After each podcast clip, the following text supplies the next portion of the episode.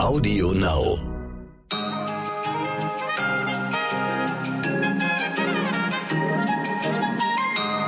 Guten Morgen, liebe ZuhörerInnen. Heute ist Dienstag, der 21. Dezember. Ich bin Michelle Abdullahi und hier ist für Sie heute wichtig mit unserer langen Version.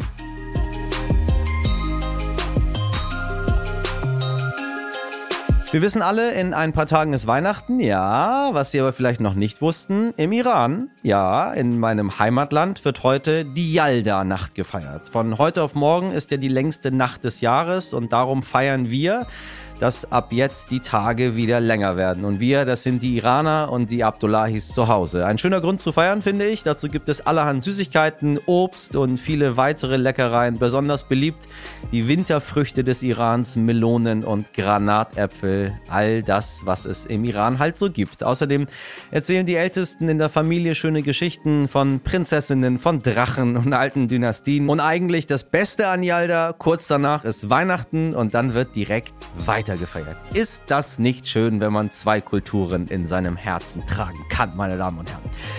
So, harter Themenwechsel. Von etwas Schönem und Leichtem kommen wir zu einem sehr umstrittenen Thema, Abtreibung. Das Thema ist seit der Vorstellung des Koalitionsvertrages wieder präsenter in der öffentlichen Debatte. Die Ampel will nämlich Paragraph 219a abschaffen, das sogenannte Werbeverbot für Abtreibung. Warum das einerseits für große Freude, andererseits aber auch für viele weitere Diskussionen gesorgt hat, habe ich mit Sternreporterin Andrea Ritter besprochen, die sich seit Jahren mit dem Thema beschäftigt.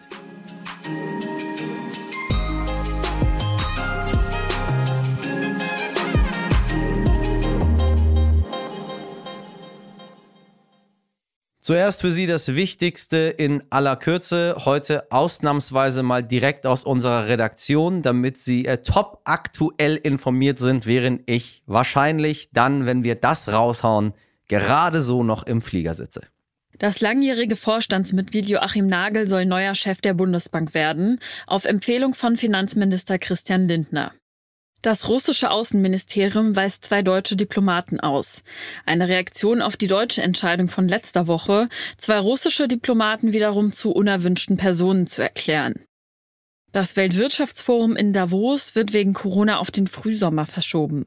Eigentlich hätte das Treffen Ende Januar stattfinden sollen. Heute Nachmittag beraten Bund und Länder wieder über die aktuelle Lage in der Corona-Pandemie.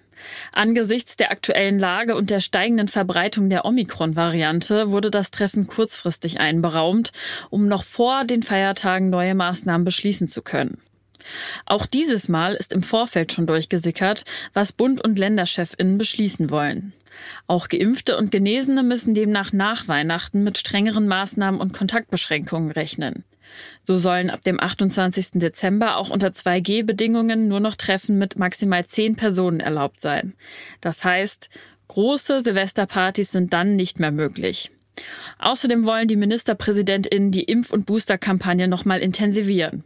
Auch über Weihnachten und Silvester soll dem Papier zufolge weiter geimpft werden. Wie immer müssen wir allerdings abwarten, was der Tag und der Gipfel heute bringen. Aber, dass wir uns geimpft oder ungeimpft wieder auf härtere Tage einstellen müssen, das ist wohl klar. Und apropos Impfung, die EU-Arzneimittelbehörde EMA hat grünes Licht für den Impfstoff der Firma Novavax gegeben. Vielleicht überzeugt das ja noch einige ImpfskeptikerInnen, denen Vektor- oder mRNA-Impfstoffe zu unsicher sind. Allerdings, ob das Novavax-Präparat wirklich als Totimpfstoff bezeichnet werden kann, ist umstritten. Der Impfstoff enthält winzige Partikel, die aus einer im Labor hergestellten Version des Spike-Proteins von SARS-CoV-2 bestehen. Allerdings sind diese eben nicht dem Virus selbst entnommen und unschädlich gemacht, sondern künstlich hergestellt. Laut Definition von RKI und dem Bundesforschungsministerium kann Novavax als eine Art Totimpfstoff bezeichnet werden. Eine einheitliche Definition gibt es allerdings nicht. Gut möglich, dass einige SkeptikerInnen das Präparat also trotzdem ablehnen.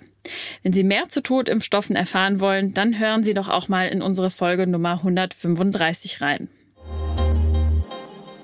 Aus aktuellem Anlass wollen wir heute auch nach Großbritannien schauen. Dort wütet die Pandemie und gleichzeitig auch eine gewaltige Regierungskrise. Premier Boris Johnson steht massiv unter Druck wegen Partys, die in der Downing Street gefeiert wurden. Meine Kollegin Katharina Delling berichtet aus London. Katharina, was ist das Problem an diesen Partys und wie brenzlig wird es jetzt für Johnson?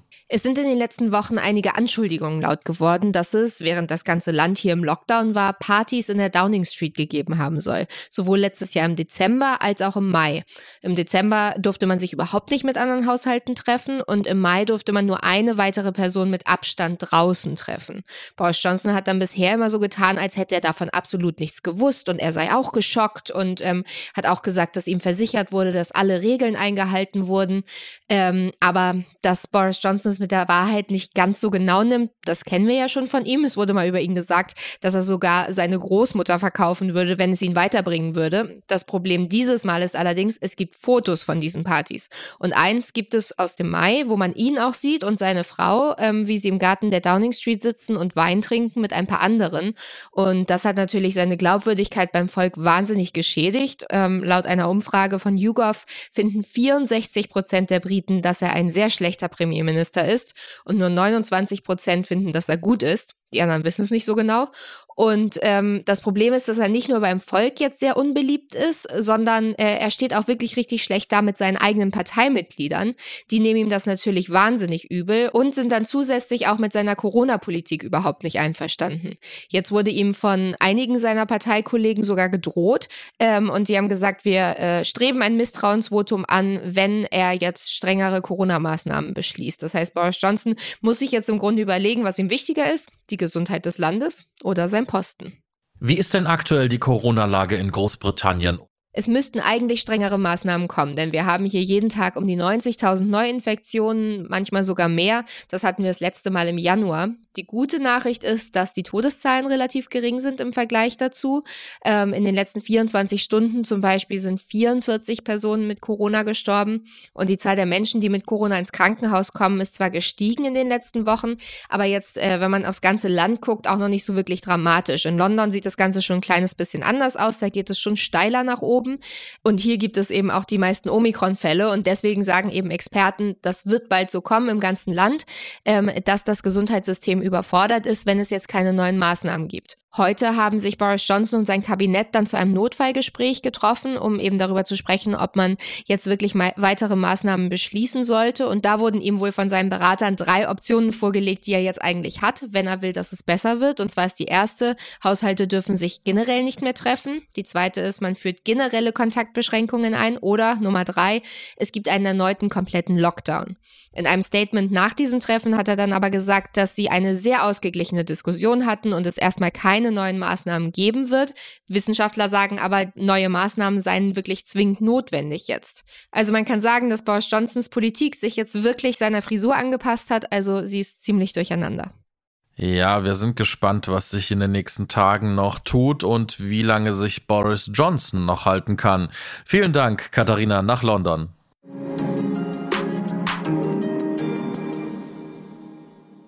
Drei Abtreibungen zum Preis von einer, Schwangerschaftsabbrüche heute im Sonderangebot. Solche Sprüche werden wir wohl weder jetzt noch in Zukunft hören oder lesen und das, obwohl die Ampelkoalition das sogenannte Werbeverbot für Abtreibung abschaffen will, ein Begriff ähnlich umstritten wie das Gesetz selbst.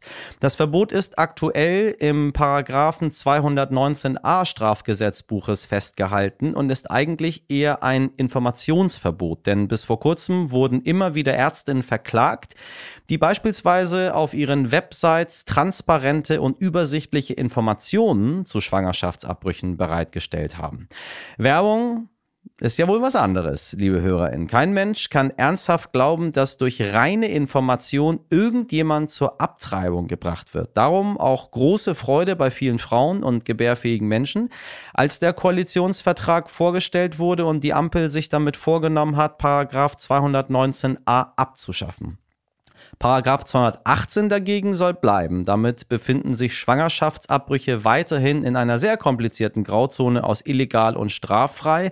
Darum fordern einige, dass die Abtreibungsparagraphen generell aus dem Strafgesetzbuch genommen werden und wir uns eher an Ländern wie den Niederlanden orientieren sollten, wo Schwangerschaftsabbrüche sehr viel unkomplizierter geregelt sind als in Deutschland. Auch meine heutige Gesprächspartnerin, Sternreporterin Andrea Ritter, beschäftigt sich schon seit langer Zeit mit dem Thema und hat mir erklärt, warum sie für einen liberalen Umgang mit Abtreibung ist. Andrea, ich grüße dich. Hallo. So, alle sind ganz aufgeregt. Paragraph 219a, Paragraph 218, Paragraph äh, I don't know. Ähm, ich ich habe ja mal Jura studiert, ich habe mich mit vielen Paragraphen auseinandergesetzt. Wenn ich Paragraphen sehe, dann erkenne ich sie. Ich habe das Strafgesetzbuch auch sehr genau studiert und mir immer alles angeguckt. Aber ich bin ganz ehrlich, ich habe überhaupt gar keine Ahnung, worum es geht. Also ich weiß schon, Abtreibung, Werbung ist aber eine Thematik, die mich irgendwie 0,0 betrifft. Ähm, ich nicht so viele Emotionen zu ehrlich gesagt habe und als ich das gelesen habe, 219a, Jubel, dachte ich mir, hä, okay. Aber jetzt habe ich ja dich. Deswegen, ich, will, ich wollte ganz ehrlich sein, ich will gar nicht vorgaukeln, dass ich jetzt hier der große 219a-Experte bin. Was ist los? Was, worum geht's? Also es geht darum, dass die Ampelkoalition jetzt angekündigt hat, dass Paragraph 219a des Strafgesetzbuches gestrichen wird. So, jetzt kann man sich fragen, 219a noch nie davon gehört, was soll das eigentlich? Das ist der Paragraph, äh, über das sogenannte Werbeverbot für Schwangerschaftsabbrüche.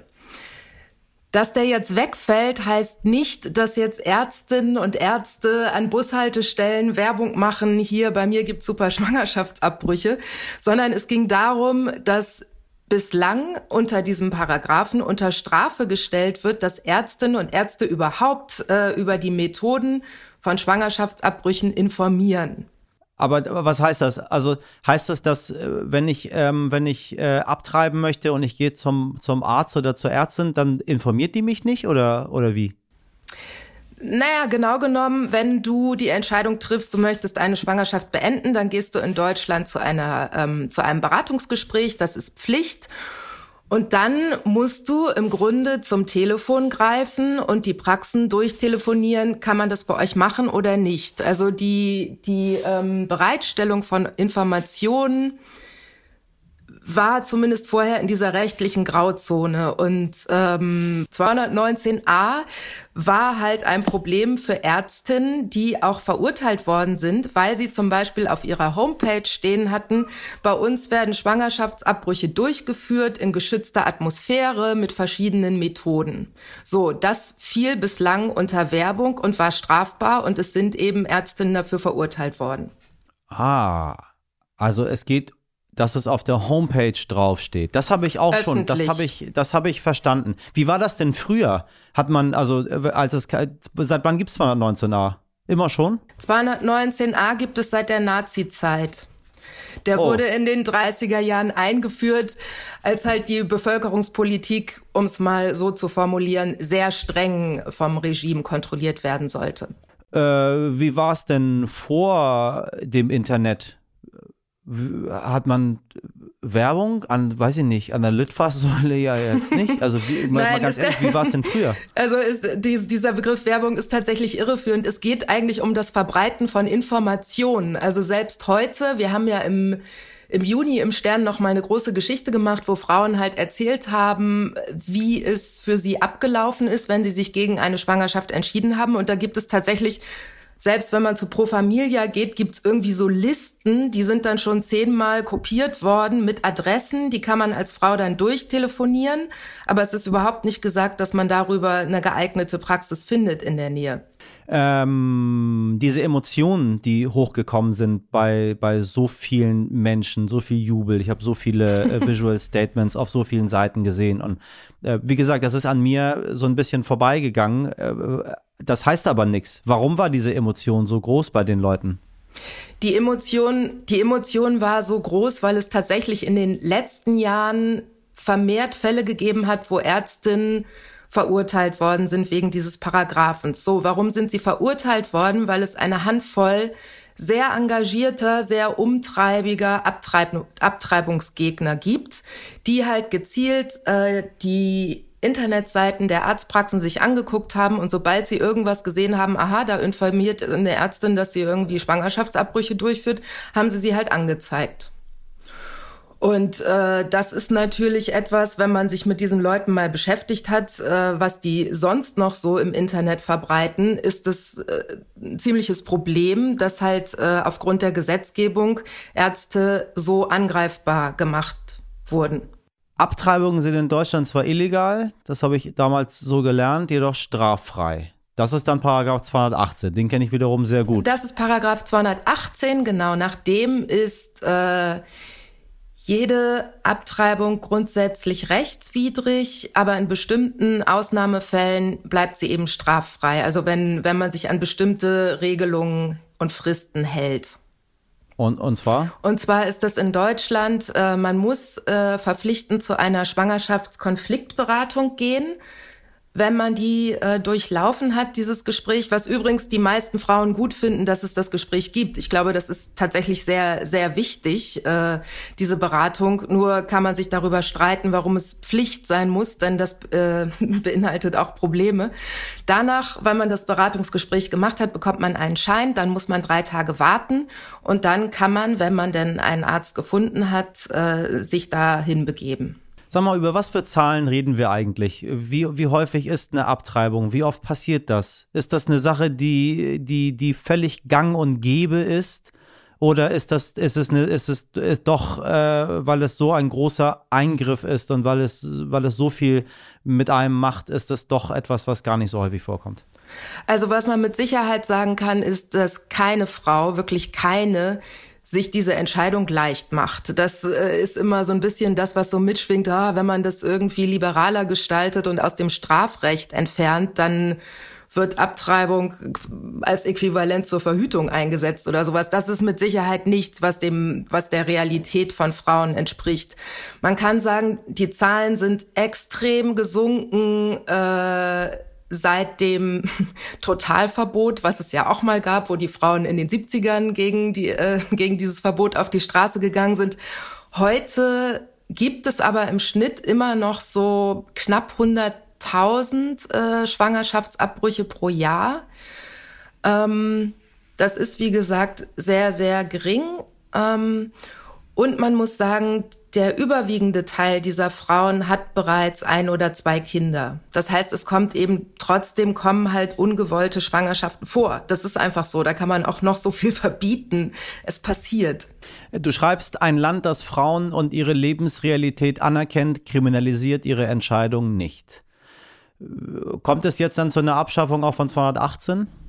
Naja, das große, das ist die große Frage, ne? wie fortschrittlich die Fortschrittskoalition sich da geben wird. Äh, angekündigt ist, dass äh, dieser Paragraph erneut überprüft werden soll. Das heißt, ob sich nicht Deutschland vielleicht auch wie die Nachbarländer, wie die Niederlande, wie Frankreich, wie Italien und andere dazu durchringt, äh, das endlich aus dem Strafgesetz, aus dem Strafrecht zu entfernen, dass man einfach sagt, es gibt ungewollte Schwangerschaften, hat es in der Geschichte schon immer gegeben, schon in der Antike wurde darüber geschrieben. Es passiert, es ist Lebensrealität der Frau unter Umständen. Es ist immer eine Notsituation, aber die Frage ist, was soll ein Verbot?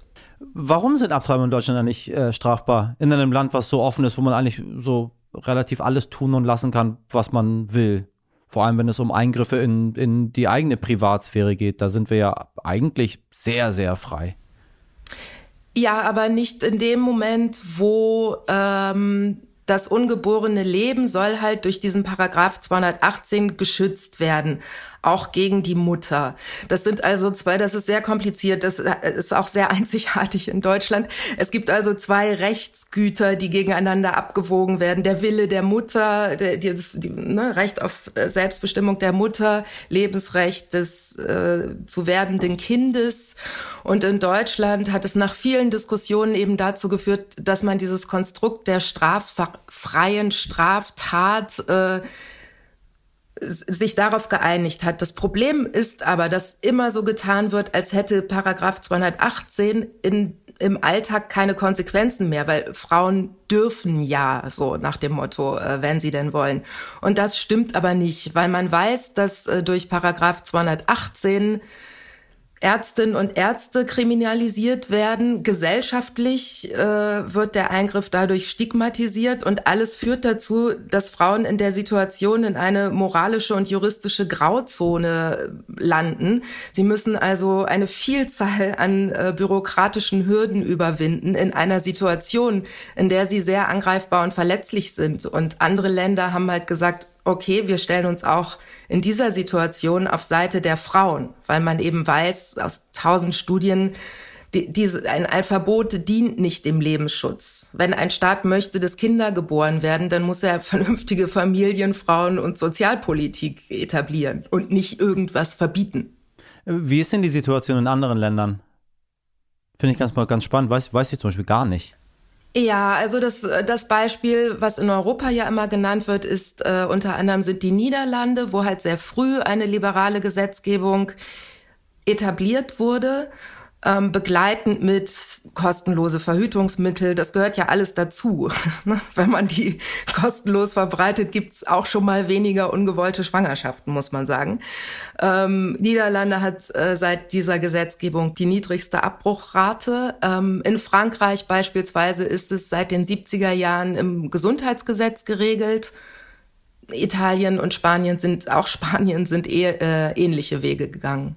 Schweiz, es gibt viele Beispiele obwohl sie äh, Spanien so ein erzkatholisches Land ist. Genau.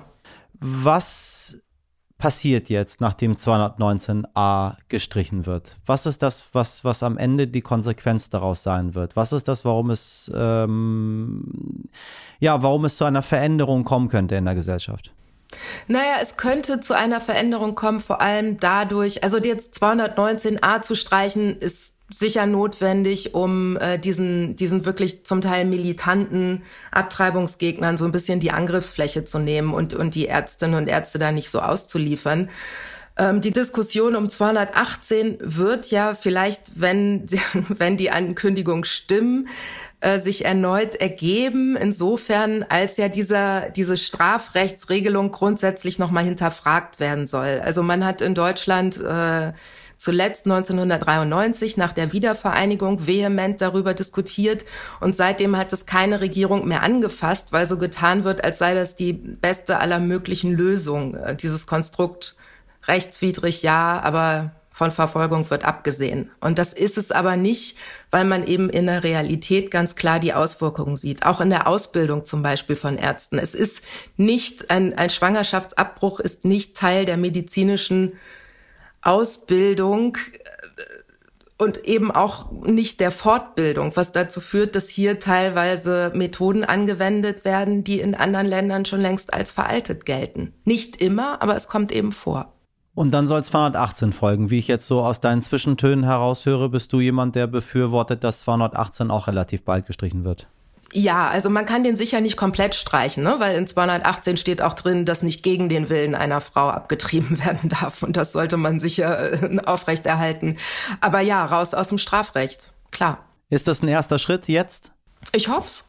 Ich danke dir für das Gespräch. Alles klar, ich danke dir. Tschüss. Ja, mal sehen, was die Ampel uns so bringt und ob man sich vielleicht doch dazu durchringen könnte, auch Paragraph 218 noch einmal zu überdenken. Danke, liebe Andrea. Und an Sie, meine Damen und Herren, wie immer, lassen Sie uns an Ihren Gedanken teilhaben. Schreiben Sie uns an heute wichtig jetzt stern.de, wie Sie es denn mit Paragraph 218 und 219a und der Abtreibung so generell halten. Das würde mich mal interessieren. Das ist ein Thema, mit dem ich mich selbst gar nicht so viel bisher beschäftigt habe. Ähm, sollte man aber, sollte man aber insbesondere jetzt, wo die Gesetzeslage sich ändert, damit sie auf der einen Seite mitreden können und auf der anderen Seite fundiert mitreden können, weil das kann man immer nur, wenn man verschiedene Seiten hört und sich dann daraus eine eigene Meinung macht. Heute nicht ich. Für viele Kinder dürfte es eine enttäuschende Erkenntnis gewesen sein. Tausendfüßler haben gar nicht tausend Beinchen. Der Rekordhalter bringt es nur auf 750 Füße. Bis jetzt. Nun wurde nämlich ein Exemplar aus der Familie der Tausendfüßler gefunden, das seinem Namen auch gerecht wird. Eumilipes persephone. Bringt es sogar auf ganze 1306 Beinchen, wie Forscher der Virginia Tech University jetzt gezählt haben. Die Art wurde in einem 60 Meter tiefen Bohrloch in Australien entdeckt und kann bis zu 10 Zentimeter lang sein. Begegnen möchte ich diesem neuen, einzig wahren Tausendfüßler allerdings nicht. Irgendwie finde ich diese Tiere komisch. Aber Australien, da gibt es eh schon so viel Gittier, dem man eher nicht über den Weg laufen möchte. Von daher eigentlich ganz passend.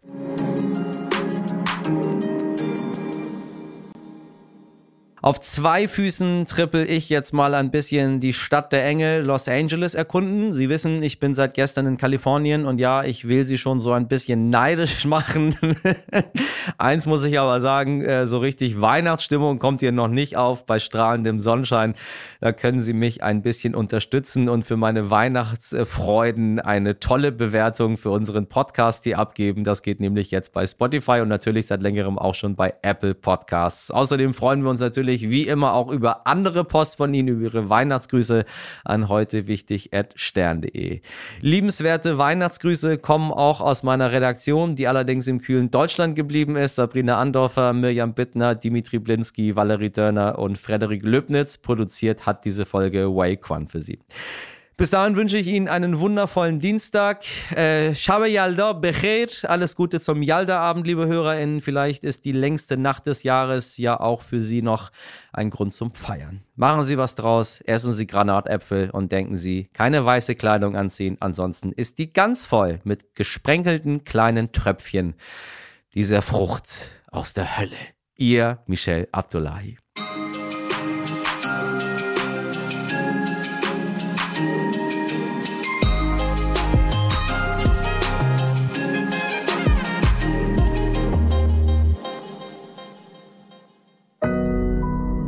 Audio Now.